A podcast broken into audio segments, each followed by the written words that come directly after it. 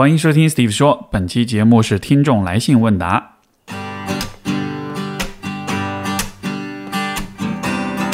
欢迎收听 Steve 说，和我一起拓展意识边界。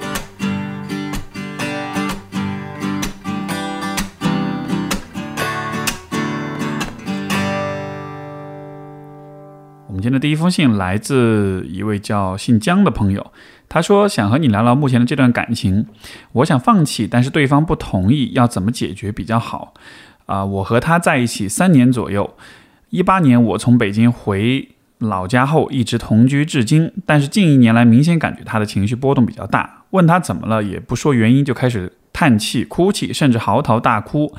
我俩同岁，也在同一个公司上班，但是公司的效益年年变糟。他三年工作攒下了二十万投资，短期内肯定是收不回来了。他说他压力大，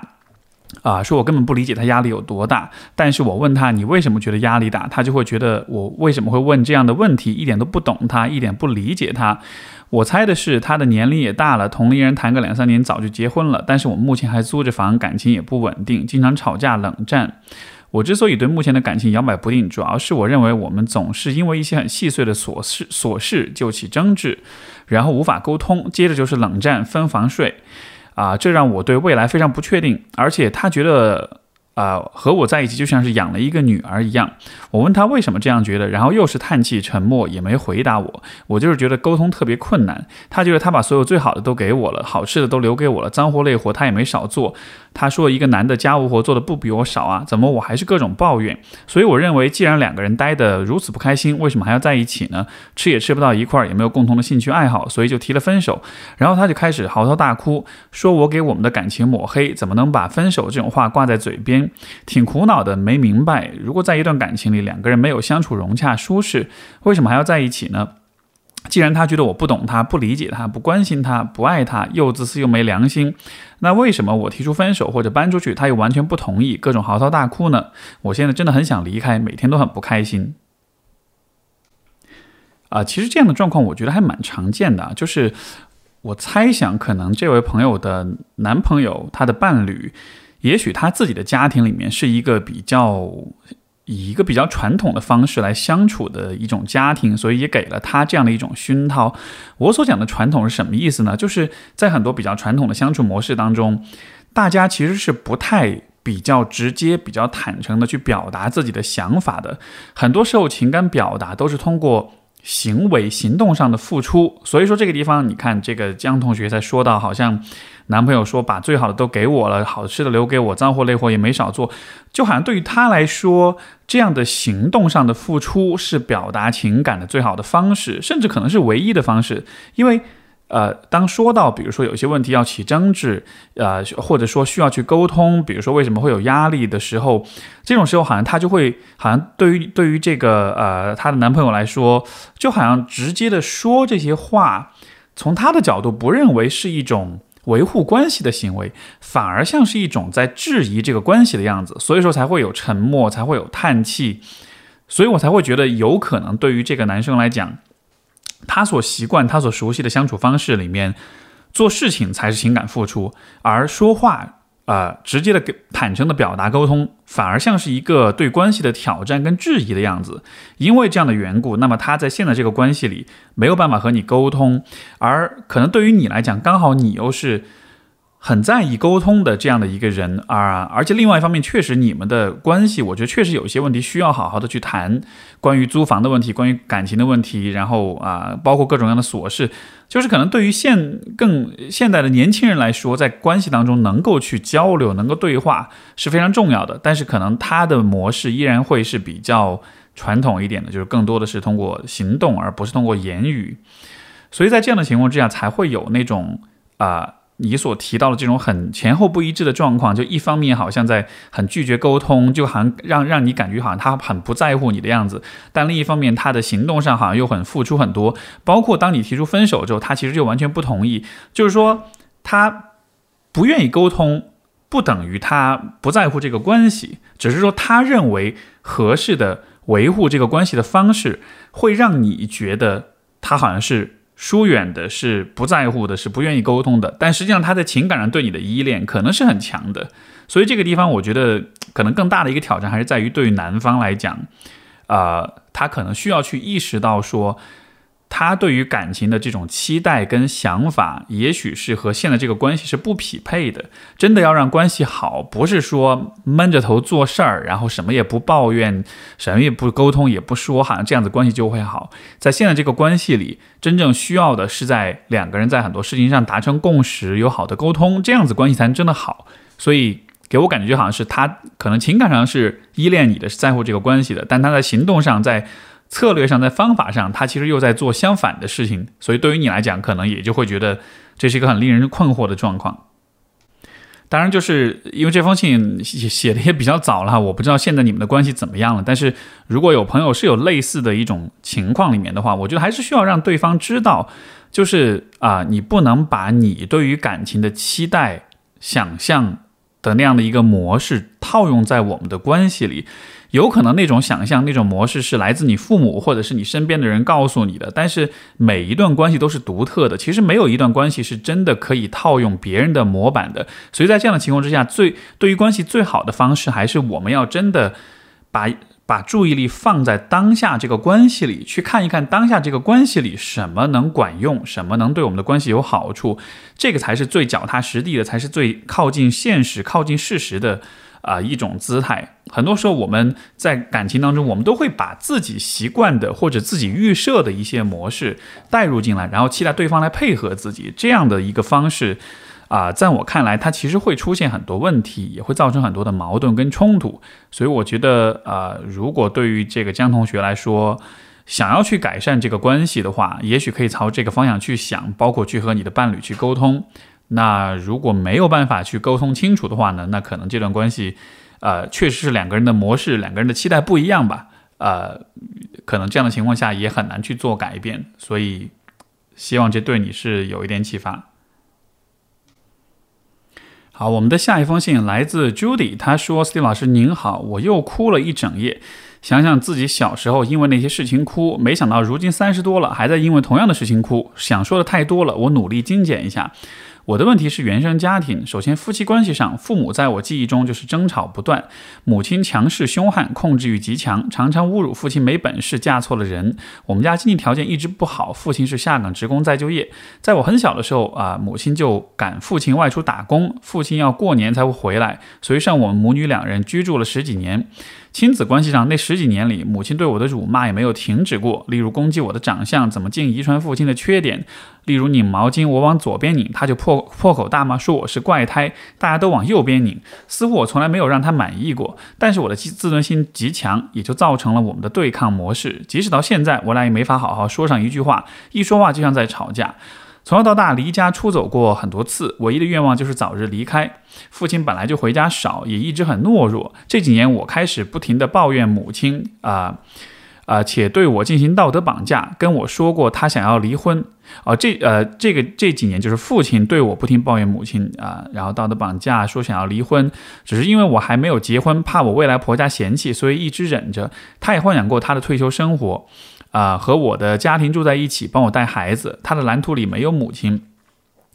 从大学开始，我就一直在异地啊，也没有再过多去想过去的事情，只是每年啊过年都找借口不想回去。二零一八年外婆去世，我痛不欲生，觉得世界上最爱我的人走了。小时候，每当母亲辱骂我的时候，只有外婆能站出来保护我。二零一九年，我裸辞被父母知道了，更加不敢回家，害怕面对他们的质问。辞职期间，偶然接触到了加牌，也让我意识到，原来我现在很多问题都是童年创伤造成的。又开始学心理学的东西，包括听您的播客。也许是因为被遗忘的伤疤被揭开了，所以我站在受害者的位置上，无法以平常的心态面对他们，一直不接他们电话，偶尔才回复一下微信。今年过年也是一个人在异地过的，无数次想为什么生下我，生下来为什么不好好对待我，想要责责怪他们，但都忍住了，就简单的回复了几句我很好，勿念。母亲有严重的心脏病和失眠，我不想因为他的呃我的话伤害到他，我也明白父亲也有自己的创伤。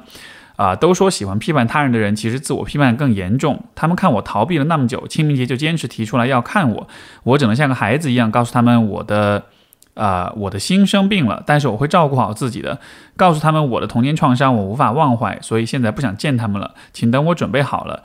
其实之前说过，但是我母亲说她做什么都是为我好，我这就是记仇。呃，加排的课会会教我们做模拟练习，其中一句就是拥拥抱过去所有的伤害。每次到这里，我都会痛哭流涕，呃，但是现在还是迈不过去。我不知道应该怎么，现在应该怎么处理，很害怕，因为我现在的情况，他俩会陷入更激烈的互相指责。啊，不知道是否太啰嗦啊？不论你回复与否，只愿每个孩子都被温柔的对待。其实我是觉得，现在这个 Judy 所经历的这个阶段，是一个正常的阶段，就是我们每个人在。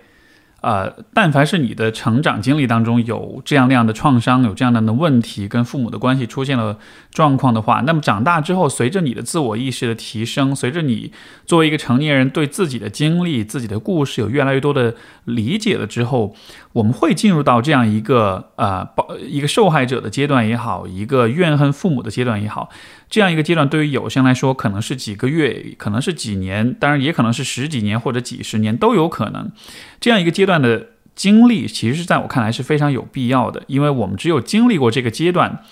啊，才能够形成我们自己对于。过去对于成长历程的一些独立的判断，如果没有经历过对于父母的质疑、跟怨恨、跟否定的话，我们可能就还是会本能性的站在父母的那一边，试图去用父母的啊角度去解释自己的问题。这个地方也是因为人其实对于，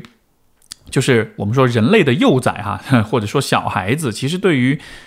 因为对于父母有很强的依恋，因为有这种生存上的这种需要，所以说这种依恋就造成我们会。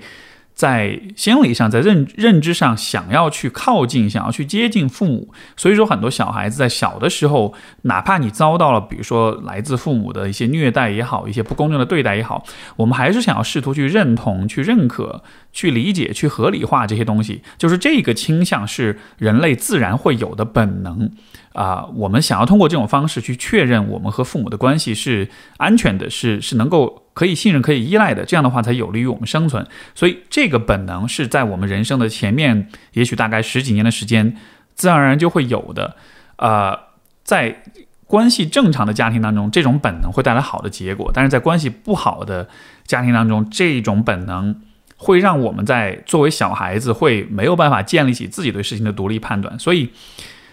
成长过程中这个。怨恨父母，不愿意联系，心中带着怨恨，等等等等，这样的一些阶段，其实就像是一个在心理上去剥离你的原生家庭，去和你的，呃，我们说精神上的弑父跟弑母，其实就是这样的一个概念，就是我们需要在情感上，在认知上，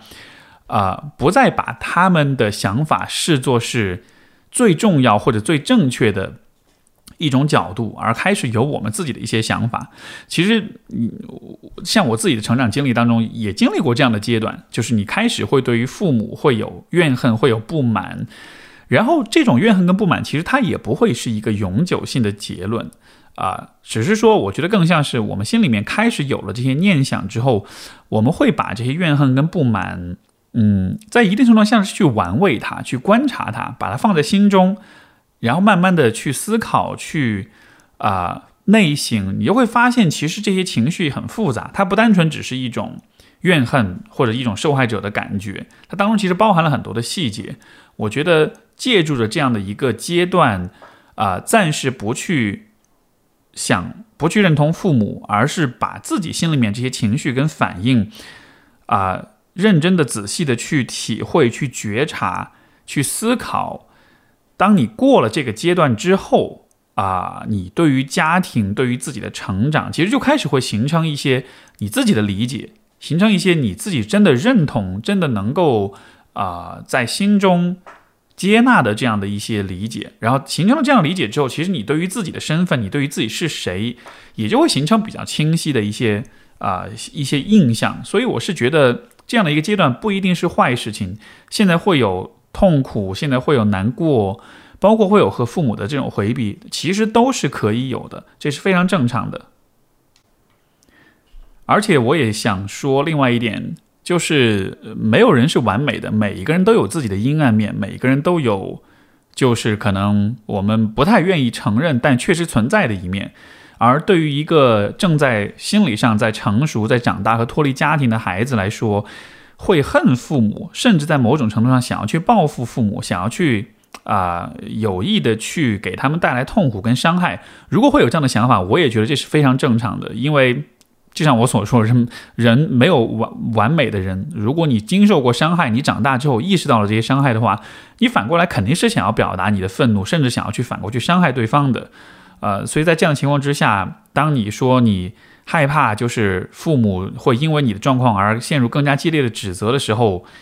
呃，说一个有点难听的话，就是如果他们真的要因此而相相互指责，他们应该就是这这可能是他们就 they deserve it，他们可能值得 呃这个样子，因为他们在过去对你的教育跟指导当中确实没有做得很好，在这样的情况之下。或许让他们承受一点这样的后果也不是什么坏事情，这也许也能促进他们有所改变。所以我是觉得，在这个阶段，你更多的需要做的就是照顾好你自己，啊，给你自己充分的时间和自由和独立性去思考，然后不用太担心他们之间会发生什么事情。当你依然会担心你的言行给他们带来影响的时候，就好像是你在心理上依然没有和他们脱离开来，你依然是作为小孩子在看待他们，把他们当做父母来看待。而不是说你是一个成年人，把他们当做成年人来看。如果大家都是成年人，都相互独立的话，那么曾经你们对我做过的事情伤害，现在你们需要去负责，对吧？这才是一个就是可能更客观的一个心态。所以我是鼓励你在这个阶段不用担心他们太多，而是把注意力放在自己的成长跟发展上面。然后这样子的话呢，这个阶段它最终还是会过去的。呃，需要花多长时间我不确定，但是。我认为这样的经历这样一个阶段还是非常有必要的。好，所以这是给朱莉的回复。呃，下一封信来自一位没有署名的朋友，但是呢，他的这封信的标题是一个刚刚写了遗书的女孩。他说：“C 老师你好，我想你看到标题可能会吓一跳。其实我并不打算死，我还没有体会到快乐是什么。我不想就这样没有。”啊，没得到就死去。我我的目标很卑微，也很简单，就是想体验一次自我创造的幸福和快乐。我并不是无病呻吟，如果是那样的话，我也不会在啊，在世人都说这样做才对，那样做才呃是是错的，不许这样，不许那样啊，活了活了二十一年，对这个世界毫无情感。我就感觉自己是一个工具，父母养老的工具。他们对我，呃，对于我是一对好人，却不适合当我的父母。不要怀疑我是不是亲生的，是我爱他们吗？我不清楚。但是我想把他们曾经灌注的爱补偿给他们。可是我发现我现在是条废物。回归中心思想，他们喜欢把期待当做我的人生路线。可是从我有记忆开始，自我的思想意识也很强烈。我心中冥冥之中也有一条路在指引我。可是对于他们的期盼，我选择了妥协，因为知道是对我好。为了让我好好学习，他们尽心尽力了。确实要让我啊知道欲望和放纵是可耻的。我一边迎合他们的想法，一边一直在逃避我不想做的事。我以为我一直都很有自我，却早已失去自我。我付出了时间和努力，期望的事在我身上从来没应验过。我很痛苦又不自知。我读过鸡汤，刮了几条，铭记于心。呃，没想到有毒，伤害更深。为了避免让自己痛苦，我搭啊，我搭建了个房间，关把自己关进去，就不痛不痒了。我信任过他们，可是多少次的，可是有多少次试探，就有多少次失望。他们在我看来已经出现信任危机了。我和他们沟通过我的苦恼，可是他没有办法站在我的立场上过，说一些无关紧要的话安慰我，不能帮我疏解排呃疏通排解。有时候以为我没有什么负面情绪，一直都是一块小棉袄。我叹气都是不被允许的。我爸看见我会堵，会堵我一句：“你一个小孩懂什么？叹什么气？”我妈喜欢把子女忤逆她的事都说出去。啊，我已经耳濡目染了我妈这种不尊重家庭隐私的技能，所以我活得小心翼翼，让自己不犯错，甚至不敢把自己的生活和她分享。我一直都在心里梳理自己，到大学就没事了。我没有考上好大学啊，连本科二线都才刚刚及，呃，刚刚刚刚到。我后来选择读大学，选了让我不压抑的地方和专业，开始做自己。可是积累了十几年的痛苦和压力，已经镶嵌在了灵魂里。我被全班男生言语暴力过，我自闭，可我一度不不承认。我真的不会和人相处，不论是男生还是女生，他们有都有不同程度的让我害怕，让我退缩。男生不喜欢我的相貌，女生就不知道了。明明我没有做过什么错事，不知不觉辗转在人口密集的小型社会中，我变得很容易自责。说说我的房间吧，二十年了，我的房间依然只有一张，啊，钢铁烙成的床架，还有床垫。窗户、窗帘，我不知道该高兴还是难过。高兴他们给了我以后的发展空间，难过他们简单的给我住和吃就不错了的想法。虽然不是说没有别的东西我活不下去。接下来是家庭娱乐。二十年来，我从我们从来没有出去玩过。他们闲下来的时候，面对我从不表示给我适当的奖励。我从来没有得到过他们的奖励。我得到啊很多他们以为的亲情，里面灌满爱的呼唤，让我吃饭夹菜。加汤、睡觉、冲凉、上学，每天每天反反复复、重复重复。我渴望的东西太多吗？我有时候表示的东西是很简单的，啊，最后就我就没有奢望他们给我什么惊喜。生活看起来很平静、很幸福啊。曾经同学听我简单的说了我的家庭形态以后，啊，我空白的大脑恍惚的催眠自己，对我已经很幸运了。人生的第二十一年，我寒假去餐厅做半个月的兼职，拿到两千多块。爸爸得知我去兼职，立刻含沙射影的暗示这是低等的体力活，还浪费时间。我哪些不足，他们真的不知道啊！真正浪费我时间的是，我依然走不出父母、老师、同学给我的生存模式。我终于有了自己的钱，终于可以花钱买自己想要的东西，又不会愧疚自责。我房间有能给父母看见的花梳妆台和粉红色的公主蚊帐。我的执念太深了。我爸曾经在说我喜欢粉红色公主般蚊帐时，鄙视和唾弃写在他眼里。梳妆台我不告诉他，想都知道。他觉得我这样学会打扮，不好好学习，这种。不信任，我从小就觉察了，啊，学习吧，世间唯有读书高。恍惚中，我居然活到了二零二零年，我二十一了，我不能再把后面的二十一年配合演出了。现在疫情当前，我依然安置在家中，我知道我要真实表达自我。父母会把我当疯子，一个神经病，一个傻子，而不是他们以为一直都会是那个听话的、懂事的乖女儿。现在对他们来说，只是个寄生虫而已。可是我真的受不了妈妈到处说事的习惯。昨天吃饭时。我妈批斗我啊，疫情都那样，还大手大脚花光所有的钱买他们认为不买也可以活下去的东西。如果我没有兼职，没有钱，他们又会怎么借题发挥说我呢？我体谅父母很久了，我真的骗自己说家里很穷，没钱全家出去玩一次，没钱满足我一次小小的期望。他们给我学费已经仁至义尽了。其实家里不穷，呃，只是不想理我而已。他们想我高飞，却又一次次的剪断我的博弈。是我把自己的无能怪罪在父母身上吗？我写了一封遗书，是告是告别那活得没意义的人生。呃，这封信其实我觉得跟上封信有些关系啊，就是你看我上面有讲到说，我们在小的时候其实都会很努力的去解释、去理解、去认同父母对待我们的方式，去合理化他们，因为那是我们的本能。所以这封信当中，这位朋友我觉得也在做类似的事情，就是你父母对待你的方式，从我的角度来看，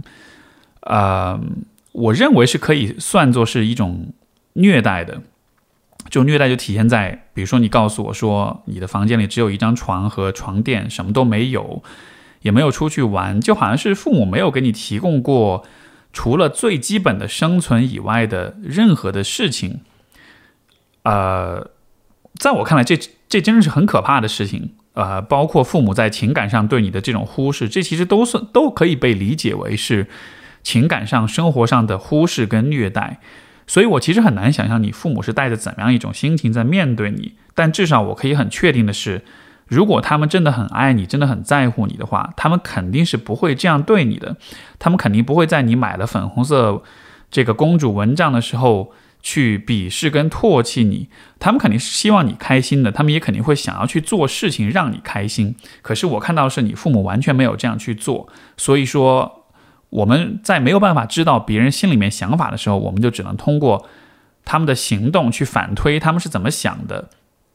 而他们的行动带来什么样的结果，这个结果很有可能就是他们心里面的想法。而我看以这样一个逻辑来看，我看到的就是你父母给你创造了一个没有乐趣、不快乐、没有奖励、没有幸福可言的这样一个生活，一个让你觉得都不值得过的生活，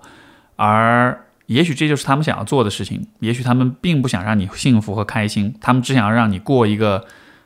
很痛苦、很难受、很憋屈的生活吧。所以，有这样的父母的情况之下，我会强烈的鼓励你想方设法的独立啊，然后离开你的父母，在经济上独立，然后这样子的话，你就可以拥有你自己的生活。我觉得很好的一点是，虽然你说呃。说到写遗书啊，当然你的写遗书其实不是真的要死啊，是告别那种没有意义的生活。就是你现在这个痛苦的部分，你现在这个在挣扎的部分，我觉得这非常的重要。他们没有给你什么东西，但你自己却想要得到一些。虽然你会一次又一次的怀疑自己是不是是自己要求太多或者怎么的，在我看来不是这样的。在我看来，你想要那些好的东西，那些美的东西，这才是正常的。而我也会觉得。你保留了这样的一个部分，一直都没有放弃过，哪怕是你的父母的鄙视跟压抑，在这样的情况之下，你依然渴望那样一些东西，这才是你的生命力的体现，这才是你这个人啊真实存在的一种证明。所以我是觉得不要放弃这个部分，也不要认为自己是想要太多，是有什么东西是你想要的，那么你就应该去，你就有权利去渴望它，去得到它。如果父母不愿意给你提供，那不是因为你不值得或者不应该去得到，而是因为从父母的角度，他们没有履行做父母的义务跟责任。啊，这个地方我说的责任，其实倒不是说是那种基本的养活你、给你吃穿的那种责任，而是说父母在于关系上、在情感上是有责任去给予孩子适当的情感上的关怀跟照顾，是有责任试着给孩子营造一个幸福的、快乐的童年的。就这个虽然说起来好像是一个像是一个很常识的事情，但是你看，在这位朋友的家庭当中，他就像是一个得不到的东西一样。所以，看读完这封信，我觉得某种意义上我能够理解为什么你会说你想要写遗书告别没有意义的生活。如果换了是我的话，我可能也会想要早早的逃离这个家庭，永远都不要回来。然后呢？想方设法去为自己创造自己想要的生活，因为真的就是在这种家庭当中是非常的不自由，非常的没有自我，然后也没有办法呃感到快乐的。但是你是有可能感到快乐的，这种快乐确实是可以通过自己去创造。所以你前面讲，你说你的目标很卑微、很简单，想要体验一次自我创造的幸福跟快乐。我觉得摆脱父母，摆脱你的家庭，不要再去想。你有没有对不起他们？不要再去想他们是不是已经给了你足够多的东西，这些都可以忘掉。他们真的给你给的太少了，真的是太糟糕的父母了。现在你需要做的就是去为你自己而活着，创造你自己想要的东西，挣钱买自己想买的东西，让自己开心。呃，我觉得以这个为起点，你的生活可能才会变得更好一些。好，所以这是这封信。我们的下一封信来自露露，呃，是有关亲密关系的疑问。他说：“啊，呃，老师您好，听您的电台已经成了一种习惯，因为真的能在生活中给我很多启发和更新我看待问题的思维方式，所以遇到想不通的问题也会习惯性的给你写信。”啊，没错，已经不是第一次写信了，不知道能否幸运的被你选中，还是想要倾诉一下。今天我想问一个关于两性关系的问题。和一个男生认识很多年了，他一直喜欢我，但我不那么喜欢他。为什么不那么喜欢呢？是因为某些时候我是欣赏他的，跟他在一起有说不完的话题，我们行业相似，其实跟他在一起的时候会有很多乐趣。很多次想过在一起，但都很犹豫。我思考过这个让我犹豫的原因，一个是自己不那么喜欢，一个是之前他在追求我的过程中的表现，就是那种表达喜欢和行为的喜，呃，表达的喜欢和行为的喜欢是不成正比的。比如他会去计较他的付出，对我的好也是有所保留的。每次争吵归根结底的问题，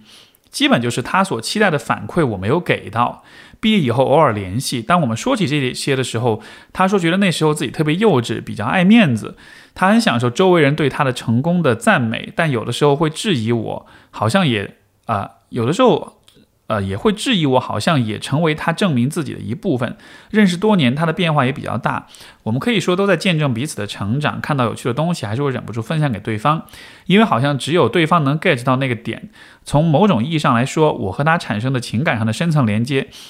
工作上也能够彼此成就，我也感受到和他在一起的时候，自己变得更勇敢，面对生活更自信，但还是不敢做出决定，因为害怕这段感情不欢而散的纠 的纠纷。而且我会考虑一个问题：如果一个男生在分手之后计算自己的付出，甚至。啊，索要回报或者归还的时候，这是否已经上升到人品问题？我想这就是潜意识对他的不信任。曾有说，曾有人说，遇到喜欢不算稀奇，呃，重要是呃遇到契合，会怕错过，啊，会怕自己错过一个这样契合的人，但也不敢跨出那一步，所以希望得到老师的一点建议。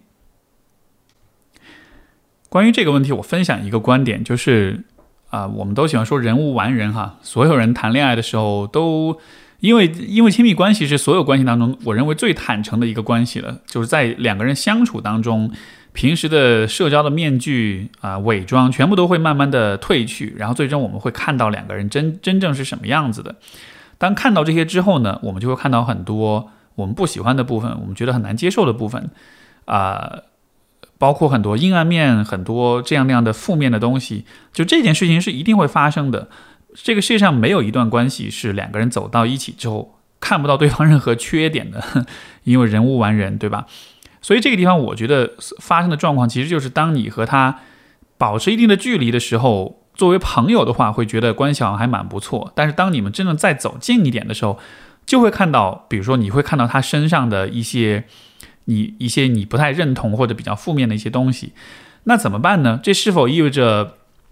首先这是否意味着我们对于我们遇到的每一个人都会无可避免的发现他身上的缺点呢？是，的确是这样。对于这一点的话，我觉得你大可放心，你跟任何一个人在一块儿，都一定会看到这样一些东西。但是这是否就意味着这个世界上没有人是真的可以适合跟你谈恋爱的呢？当然不是，对吧？所有人都有缺点，但凡有缺点你就把它否了，那我们可能就接下去会发生的事儿就是孤独终老了。我觉得这个地方的区别就是在于，呃，当你看到一个人的缺点、跟问题、跟毛病、跟阴暗面了以后，有没有可能和他去讨论交流这个部分？我觉得。一个一个伴侣是否打引号是否完美？这个完美不体现在他是否有缺点，而体现在他对于自己的缺点、不足跟问题，能在多大能形成多大程度上的这种思考跟反思。也就是说，这其实是一个有关成熟度的问题。呃，我我所讲的成熟，其实就是指一个人能够充分的了解自己，包括了解自己的啊阴暗面，了解自己的缺点跟不足。而且他对于这样一些部分也有自己的一些看法啊，是如何形成的？他怎么看待？他怎么去避免这些问题影响到自己和别人？在未来的生活中，他打算以以怎么样的方式去尽可能的去发展、去调整这样的一些部分？就是如果一个人对这些问题有了一些比较诚心的想法，并且能够跟你在关系里去交流，那么即使他当下是不完美的，但是至少两个人可以。你们可以去聊这些问题，可以去聊两个人的不足跟缺点。我觉得这本身就已经足够好了，因为能够在这些问题上有交流，就意味着你们以后是可以在这些问题上共同做一些努力的。你们的关系可以以一种建设性的方式往前走的。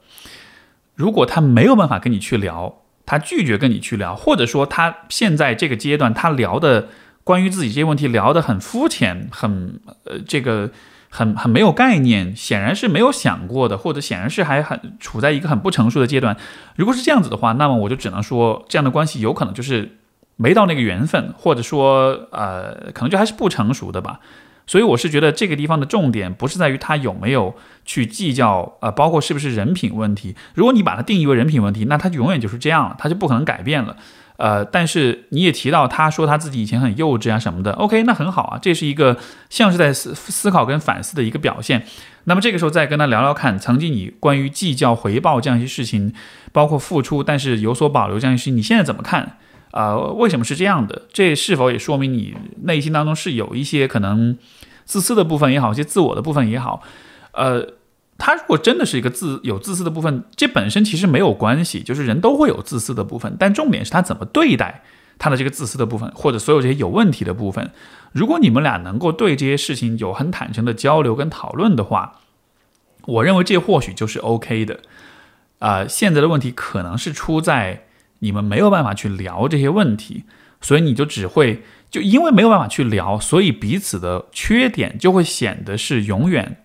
不会改变的，是固化的。所以说啊，要决定要不要在一起的话，我觉得就还是在这个方面要做一些尝试。如果最终两个人可以深入到彼此内心，把这些问题都摊开来去讲的话，到了那个时候，你可能会对关系会多一点信心跟勇气。那个时候，你再去想要不要继续这段关系吧。好，这是这封信。我们的下一封信来自一个二十二岁很烦恼又很想改变的女孩。她说：“Steve，你好，我是一位在。”在美留学本科应届毕业生，大四的时候也申请了研究生，但是当时对于未来目标完全不明确，也不想面对，抱着只是为了能有个学校继续读下去的念头，没有很认真思考自己的兴趣和申请的专业，只是根据本科所学的专业相关的申继续申请了一下，最终出的结果不算很好，虽然还是有不错的学校录取，但是慢慢清醒过来，问自己还想继续这样没头没脑的读下去吗？啊，补充一下，我大学本科读的是计量经济，但是其实我发现自己对于写代码和统计方面真的不太行，喜欢偏文科一点的，对于未来工作更偏向于与人交流。但是我研究生当时申请了数据分析，啊，没错，我当时对自己真的很不负责，所以现在我真的每天都会冒出的念头是，我不想继续读这研究生了，想要停下这盲目的前进。啊，第一是因为我对于自己接下来读这个项目真的挺没信心的，怕自己处理不了。啊，全都是写代码、看数据的课程。二是觉得，即使我读完了，也不会真的去做数据分析师。那样的话，我读下去是否在浪费时间和金钱呢？我也有和家人讨论过这个问题，他们觉得结果是这样，没办法了。我要以自呃自己以前的，我要为自己以前的负责负责啊，自己以前。以前的负责吸取教训，先拿出啊研究生文凭，因为现在没有研究生文凭，回国找工作也难。至于我以后想做什么工作，可以再说。我现在还是犹豫的，虽然家里人说的话挺现实，也还算有道理，但我知道这样下去我肯定不快乐，也依然迷茫于未来。毕竟这样，呃，这意味着我接下来。啊，一年每天花的大时间大部分都在一个我完全不喜欢的事物上。我有想过尝试着回国找份实习或者工作，再进一步看看自己的兴趣所在。但今年疫情的情况，对于找工作更是难上加难。距离接受 offer 的时间越来越近了，所以想听 Steve 老师有什么见解或者看法可以参考。呃，这封信是二零二零年四月九号写的，所以我估计可能我们现在已经错过了这个做决定的阶段了。我也很好奇这位朋友后来到底发生什么事情啊？呃，但是就这个事情本身的话，我是觉得我们在人生中很多选择都是这样的，就是都是那种我们不知道未来会发生什么啊，但是还是得去做选择。就其实想想看，因为我们没法预测未来，所以其实人生中的很多很多的选择都是需要。在一个不了解状况的情况下，用一种像是有点盲目、像是有点冒险的方式去做那样的选择，对吧？所以这么来说，其实每个人都还挺不容易的哈。我们都是在不断的和生活进行对赌的样子。呃，可是你看，其实大多数人的大多数的选择又是 OK 的，因为事实就是没有没有任何一个单一的选择会完全的塑造和决定。我们的人生，我们的很多选择都是一步一步的累加起来的。所以，虽然比如说每一个单一的选择看上去像是在赌博，我们像是完全无法掌控的，对吧？就比如说要不要读这个研究生啊，要放弃还是要继续？就如果你只看这一个选择，你就会觉得自己好像对这个结果是没有什么掌控的。可是，人对于命运的掌控其实不体现在某一个单一选择。你能够去决决定它的结果上面，我们的选择，我们对于事情的掌控，我们对于人生的掌控，是体现在一个又一个连续的选择当中。我们可以凭借自己的意志去左右所有这些选择，它大体的一个趋势跟走向，就有点像是某一个单，就你想象就像是一个一个积木一样，每一块单一的每一个单一的选择就是一个啊，就是一块积木。呃，但是把这些积木全部拼起来，它就会形成像是一条，像是一个蛇形的一个形状啊，一个线性的形状。而这条线，这条蛇形的形状，它大约会有一个指向，有一个方向，那个方向是我们可以去掌控的。所以我是觉得，当我面对未来、面对未知、面对风险的时候，其实是应该以这样一个方式来看待的。如果你始终还是想要去搞清楚每一个单一选择最后的结果对还是错的话，你其实就会永远的迷茫下去。可是问题就是，我们横向比较一下，其实所有人都在做一样的事情，我们都在跟未来对赌。但是为什么有些人就会比其他一些人不不那么迷茫，或者更有方向感呢？我觉得这个区别其实就是在于这个地方。就我这样说可能有点啊抽象，但是我们如果放到比如说读研这件事情的具体的。实践当中，假设比如说你选择了接下去去读，那么接下去读的情况之下，后面可能发生的事情就是：第一，当然你要去面对可能不是那么喜欢这些学科；第二，可能是在读这个呃读书的过程中，可能会呃也许会遇到一些新的机会跟可能性；第三，就是呃这个读书的过程中，可能也会遇到一些不同的一些人、一些新的信息，就是会发生很多事情。如果你把啊我不喜欢这个专业这个姿态。带入到后面所有的那些信息、所有的那些事情上的话，那么可能你就会对自己的生活少一些掌控。比如说，如果你一开始觉得啊，我不喜欢读这个专业，我好讨厌这个专业，然后你把这一个想法带入到后来的生活当中，也许后来你会遇到一些不错的人，也许你会遇到一些挺有趣的、挺有意思的一些信息、一些机会、一些可能性。但是因为你之前已经决定了，OK，我恨我的专业，我恨我的研究生，嗯。这样的情况之下，其实你本来可以对生活有不同的掌控的，但是你就已经先放弃了，因为你允许了自己的人生路让一个单一的选择来主宰。反过来说，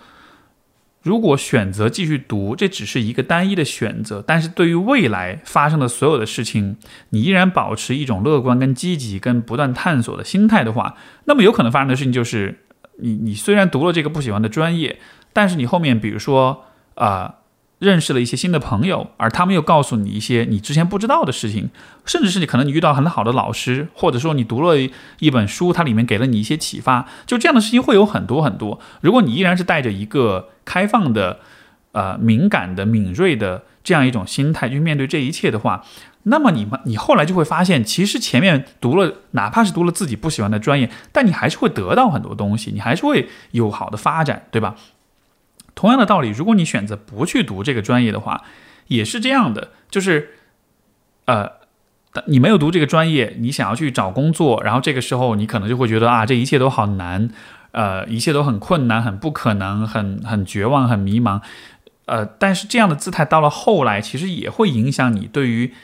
新的信息、新的事物、新的关系的这种看法。所以，我是觉得我们在考虑对于未来的所有的这些选择的时候。你都需要把你对于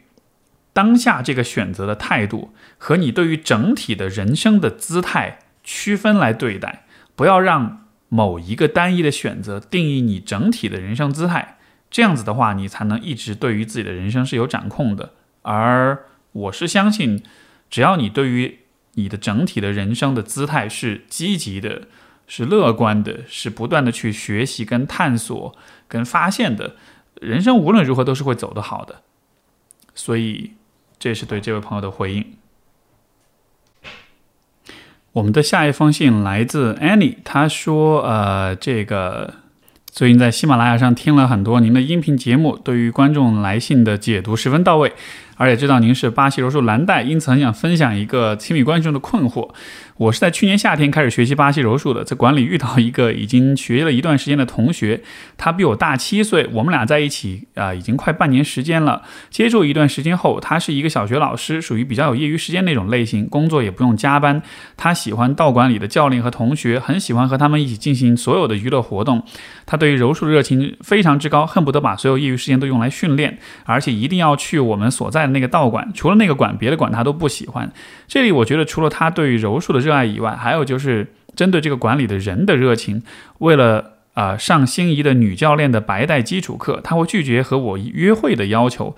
甚至情侣之间做除了训练以外的事情都是在浪费时间，而且他是那种要为了打一场柔术比赛不惜送命的性格。因为这个问题，我们之间已经发生过很多次争论，甚至几次三番他都会去柔术训练的时候根本不告诉我，然后和教练们一起进行所有的活动都不告诉我。我是从和他一起吃饭的同学口中得知啊男朋友的消息，这让我觉得很不高兴。他甚至为此撒谎。啊，每次因为这个问题发生争论的时候，他都会上升到我限制他训练和交友自由的高度，并且声称自己是为了在呃技术上的进步。我自己的想法是，我只是把柔术和健身等运动当做是我生活方式的啊一种形式。我的健身频率也很高，柔术一般周末去练两次。但是当工作和生活有其他更重要的事情发生时，我都会暂停这个训练。我们俩对于柔术的喜欢程度和重视程度都不同。我认为男生把主要精力放在事业和家庭，他的工作已经这样了，呃，不出大问题的话会一直这么稳定下去。但是我觉得他把所有精力都放在这上面。这是我不能接受的。我知道他很喜欢我，也很想和我结婚，但是我并不认为他这样的状态是可以结婚的。但是相处过程中，除了关于柔术和这个道馆的争论，其他的事情一般，啊，他都会同意我。我是属于心智比较成熟的女生，自己。呃，原来在北京上很不错的大学，在四大工作，去新加坡留学等等，未来对于职业还有很多的规划，并希望有所成就。我知道我是一个对自己和伴侣都比较有要求的女生。现在这一段关系我很困惑，不知道该继续还是就此分手，不要耽误对方结婚。毕竟他年纪也不小了，他个人的学历没有我好，心智在我看来也没有那么成熟。考虑问题很简单，但家庭条件还不错。如果从婚姻的角度来看，我不知道这是不是一个好的结婚伴侣。这个蛮有意思的，我第一次 遇到这个，就是也是练八柔的朋友来问，而且还是真的是有关训练的一些问题。嗯，我觉得怎么讲呢？就是八柔这个运动，我为什么那么热爱？除了它本身的乐趣以外，其实在对于人的修炼上面有这样的一个很重要的特点，就是，呃，因为在这个运动当中，啊。如果你的技术好，那就是好；你的技术不好，就是不好。你做一个动作，你做一个招数，它管用就是管用，它不管用就是不管用。就这一切是非常清晰的，因为很清晰啊，就有点像下棋了。就是你这步棋走出去，你走的对不对，好不好，最后的结果胜负是非常清晰的。也就意味着你其实没有办法在。虽然犯了错，虽然输了之后，还是想方设法的去装作你是赢了的样子。所以说，这是一个非常诚实、非常客观、非常讲究真实的这样一个运动。在这样的情况之下，其实每一个好的八柔的训练者都会对于坦诚、对于真实是有很多的强调的。而你的伴侣，他在这个事情上。就是在你们的矛盾上是这样一个态度，是这样一个有点逃避甚至撒谎的这样一个姿态，怎么说呢？我觉得，呃，站在这个这个巴柔的热爱好者的角度来说，我觉得会有点小失望吧，就好像是。本来这是一个非常坦诚，是培养人坦诚跟科学精神，可以说是这样的一个运动。但他在这件事情上表现出来的姿态，我觉得是非常的和巴柔背后的哲学是非常的相悖的。所以从这个层这个层面上来说，我表达出一点小小的批判。然后从另一个角度来说，就是他的这种热情、这种投入为什么会是这样的？呃，我会有一种推测，就是。因为当一个人非常强调甚至执念于自己的身份的某一个部分的时候，这有可能是因为他认为这是他这个人的身份，就是可能是唯一好的部分，唯一有价值的部分。呃，也许如果不练八柔，如果脱离了整个这一个世界的话。可能他就会觉得自己没那么好，甚至都不没那么有价值，甚至都不值得关注。因为当你在道馆里，当你在这个馆里，你强，你表达出很强的训练的热情，跟大家的关系都相处的很好，包括对于这个道馆有很强的忠诚度的时候，这就会让你在这个馆里得到很多的认可跟认同，对吧？但是这种认可毕竟只。只是仅限于在这样一个小小的世界里面，包括他的这些同学们、教练们，就是对于他的了解，可能也就仅限于在道馆里做的所有的事情。所以就有点像是他在，他会很沉迷在这个当中，可能也是因为在这样一个世界里，他能变成一个被别人喜欢、跟认可、跟尊重的人。嗯，这个有点像是，比如说有些青少年会沉迷于网游，我觉得是一个道理。就是你在一个特定的世界里，在一个特定的游戏规则和人际关系的氛围当中，你好像会形成一个虚假的或者一个片面的一个新的身份。这个身份会给你带来很多的满足感、很多的价值感、很多的自信，然后你就会沉迷在当中。因为如果你脱离这个身份的话，你回到自己的生活当中。有可能你就没有，你就得你没办法得到那么多的满足感，甚至你自己都会不那么喜欢你自己。所以我觉得他的这种状态，或许也跟他的自我价值感、跟他的身份感会有关系。只是说他沉迷的是这一个，而不是其他的东西。但是我觉得生活中其实会有很多的人，对于各种事情都会有沉迷，尤其是对于游戏的沉迷，对于赌博的沉迷，对于打麻将的沉迷，嗯，对于某种兴趣爱好的沉迷。我觉得这当中多少都会有这样的一个点吧。因为你反过来想想看，如果一个人的生活，如果一个人对他自己是很认可的，他对他自己的生活是很在意、是很满意的，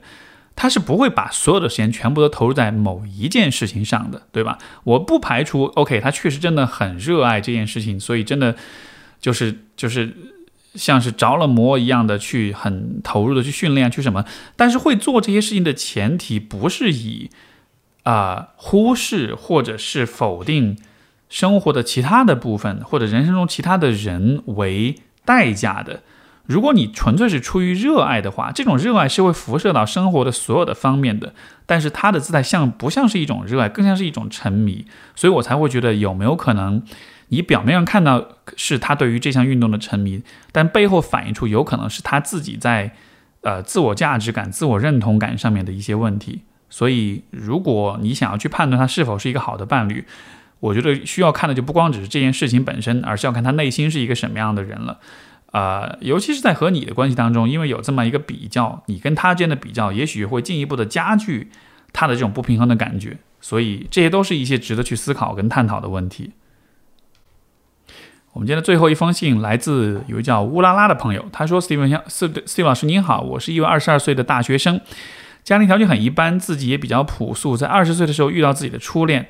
呃，他啊是男生的他，在我心中非常完美。”乐观开朗，善于社交，朋友很多，很美好、很纯粹的男生。他不会用批判的眼光看待他人，也不会对别人评头论足。我和他在一起不到三个月就分开了，是我说的分手。由于我的不成熟，我的自卑和胆怯，也由于他对我并不是那么关心，疏于联系。距离和他分开已经过去一年多了，现在我也有了自己的第二段感情，一直很稳定，男朋友也很爱我，我也很喜欢他，但是仍会怀念我的初恋，感觉好像只有自己真正自信起来。真正成功，与他一样乐观开朗，只有我和他一样善于社交之后，啊，浪荡不羁，多才多艺，好像才能涉涉足他的生活，好像这样才能与他比肩而立。我不知道我为什么会这么想，有时候我觉得他真的太美好了，感觉自己好像配不上他，很想以后能和他有有缘再见。想请教一下老师，怎么看待这种想法跟感受？呃，其实每一个人在年轻的时候，就是当我们。成年，但是又还没有很成熟的阶段，都会有自卑的时候。因为在，因为当你有了自我意识以后，你就开始知道自己是一个什么样的人，然后你会开始对自己有评判。尤其在跟身边的人做比较了之后，你就会发现你的各个方面的不足。而你的初恋呢，他刚好是在你开始对自己做评判的这个阶段，出现了一个像是一个标杆式的人物，所以就好像是你跟他在一起。他看上去是那么的完美，所以他的存在，呃，我理解换了任何人放在你的位置上，其实都会很自卑，都会想要分手，因为他的存在恰恰就映衬映衬出了你的不成熟、你的自卑、你的不足。在这样的情况之下，他在你心目中就会留下这样一个很深刻的印象。呃，我觉得会有这样的想法，想要某一天去，呃，像是要在他面前重新去证明自己。我觉得这种想法很正常，因为。他的存在就好像是你的那个自卑跟自我比较、自我批判的一个具体的化身。他就是本来如果没有这样一个人存在的话，我们可能只是对自己会有一些模糊的评判，我哪个方面不够好，对吧？但因为有过这样一个很具体的比较，包括又是因为谈恋爱，又因此而分手了，那我觉得这在心理上留下那种打击、那种挫败、那种失败的感觉。可能就会更深，所以当现在你想到这个人，想要去在他面前证明一些的时候，我觉得有可能你想要做的都不是真的是找到这个人，让去改变他对你的看法，而是说你想要改变，就是你曾经面对他的时候所感受到那种自卑，这样一种感觉，其实和，嗯，就是所有的年轻人想要长，想要证明自己，想要，呃。呃，向过去的自己证明，说我其实比以前更好了，我觉得是一样的道理，只是因为你刚好有这么一个具体的人的存在，它作为一个象征符号，它它象征了你的那个自卑而已，所以我觉得没有问题啊，你可以以此为动力，但是你也需要明白，你真正关注的其实不是这个人本身，而是他的存在所象征的那种更好的、更理想的、更成熟的自我，而且事实上是，当你真的达到了那样一个。状态，你真的就是变得所谓的更成功也好，更成熟了以以后的话，你就会意识到这个人的存在就没有什么，就不那么重要了。就是，就是换句话说，当一个人很自信的时候，他是不会太在意去证明自己的问题的，因为最后的自信不是来自于我们和别人的比较。什么人喜欢比较呢？就不自信的人喜欢和人比较。呃，不自信的人，因为因为不自信的人确实容易看到自己和别人的差距，因为你确实处在一个比较低的一个起始的新手的菜鸟的阶段，这个时候你能看到差距，那种感受很糟糕。但是看到这种差距本身是很有必要的。如果你作为一个二十岁的年轻人，你看不到别人的自己和别人的差距，你不觉得你和那些更成熟、更优秀的人之间有什么区别的话，哇，那这就糟糕了。这就意味着你没法有任何的提升，对吧？所以就是在那个阶段会有那种自卑的感觉，就让他有就好了。遇到过这样一个让你感到自卑的人，那就遇到就好了。这个地方的重点就还是发展你自己，不要担心，嗯，会有这样的想法，像是什么不好的事情一样，都是没有关系的。把重点放在自己的成长上面就行。而且你说到他觉得太美好了或者怎样，呃，我觉得很多人都会有这样的经历，就是比如说你到了三十岁的时候，或者是更大的年纪，然后你再去想你中学，呃或者大学所喜欢、所欣赏的人。你可能就会觉得啊，我怎么会欣赏那样子的人？就是因为你的审美提高了，因为你的自信程度、你的成熟度都提高了，所以你就会看到当年你很仰慕、很喜欢的对象，到了今天你会觉得其实也就还好。所以也不用神化这个人或者理想化这个人，其实所有这一切问题都会随着你的成长跟成熟而解决的。所以也对自己要有信心。OK，这就是我们今天的节目，非常感谢各位的收听，我们就下期节目再见，拜拜。